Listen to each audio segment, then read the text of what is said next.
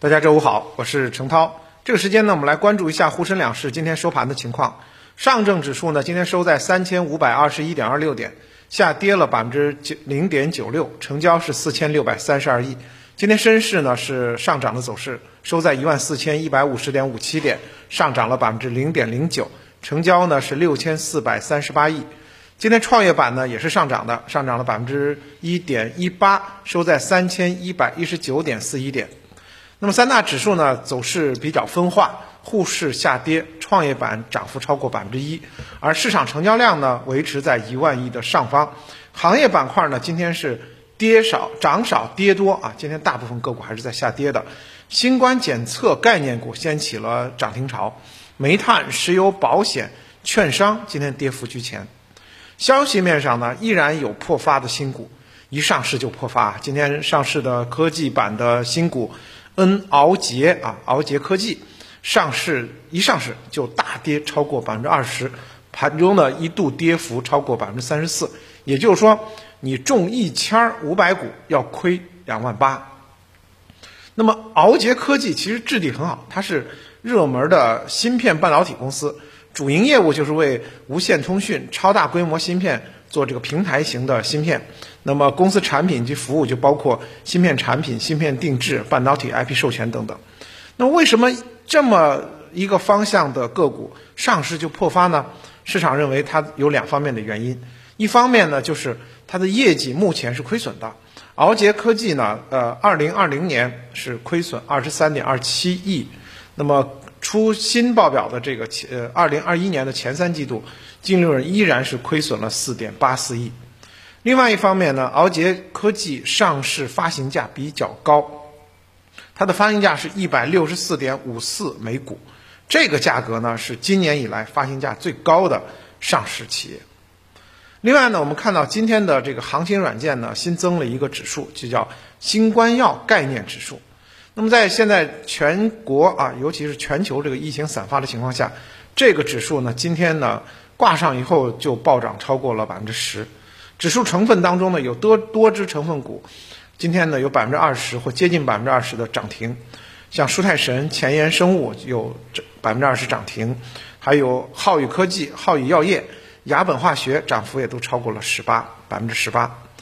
在今天的盘中呢。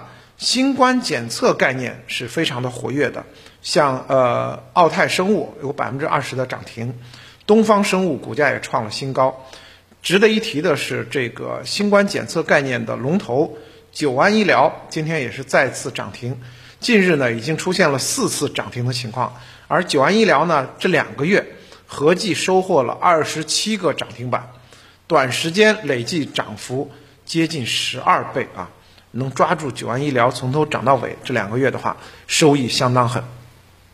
那么海外的奥密克戎变异毒株传播呢愈演愈烈，而中国是全球新冠快速自测检测盒的主要的供应商啊。我们经常看到新闻联播啊里头讲说，国外现在他们自测盒的呃这个用量非常大啊，自己买回去自己测。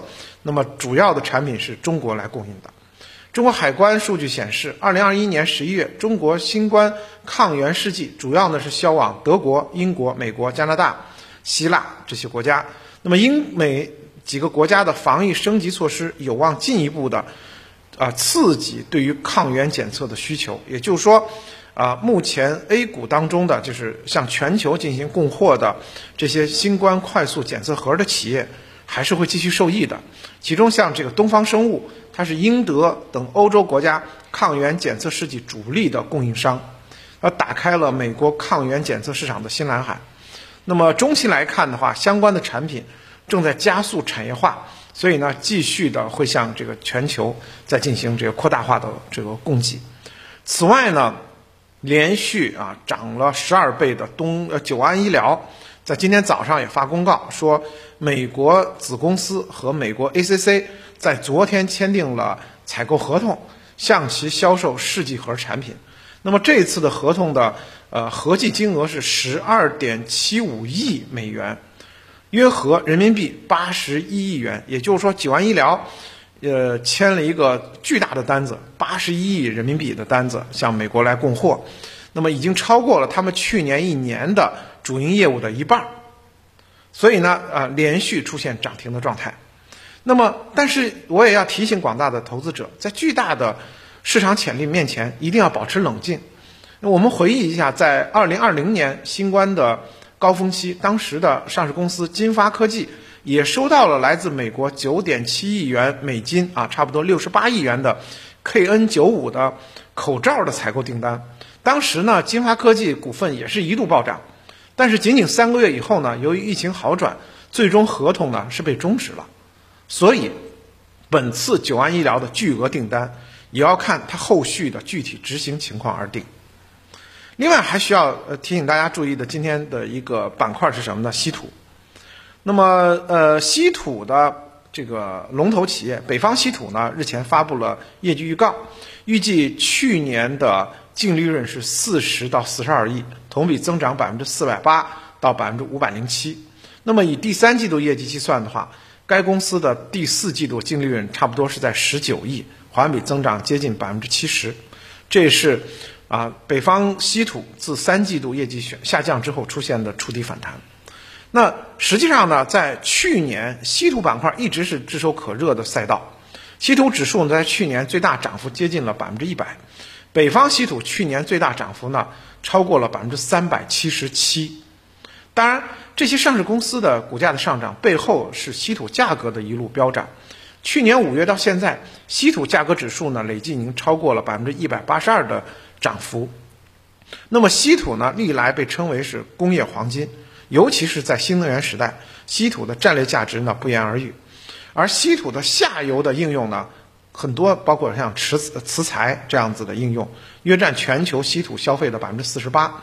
稀土磁材呢是第三代永磁材料，那具有这个很高的一些这个特性，被广泛的用于风电、新能源汽车、变频空调、节能电梯等等。那么。值得一提的是，在今年啊开启前夕，中国稀土巨无霸中国稀土集团正式组建，那也就意味着今年将是中国稀土的这个航母元年，元年也是中国稀土行业整合的关键一年，所以中国稀土的产业格局也将再度呢被改变，稀土产业的竞争力也会进一步的提高。我们知道呢，由于去年涨得比较凶，所以呢，今年去年的下半年到今年的开盘。这稀土板块其实出现了比较大的回调，那么在回调之后走向如何是非常值得大家呢进行关注的。那么行业前景是非常好的，但是呢它的这个在市场中的起落，大家要注意一下节奏。那么回到整体操作当中，A 股呢反复震荡，目前呢应该说趋势性的机会还没有出现。那么按照现在的这个行情来推演的话，大概率还是在一个震荡磨底的阶段。所以呢，建议大家不必过于恐慌于市场的这个调整或者下跌，即使呢再处创出新低，那我个人认为呢，其实也是这个逐步建仓的一些机会。后期呢，市场还会出现一些比较大的分歧，而风口的切换非常快。我们说，经常的这个热点板块转换就是一两天，所以呢，我们这两天的直播反复在说，你拿的个股上涨了，哎，你就落袋为安吧，因为下一个风口。在哪？很快可能就会转换了。当然，有一个大的方向是确立的，就是消费。今年呢，消费通胀前景还是比较明确的。那么，消费会给市场贡献普遍性的机会。那么，三个方向可以布局。一方面，当然仍然是消费龙头的这些蓝筹消费股。那么，这一些呃优质的蓝筹消费股，它属于消费各个领域的头部企业，收入规模较大。所以呢，一般不太会呈现出呃拐点的一个状态。此外呢，在新兴细分市场呢，也有持续的增长性。比如说这两天反复提到的预制菜，还有益生菌，还有冷冻烘焙这些细分板块，其实呢有望业绩高增长，大家也可以关注。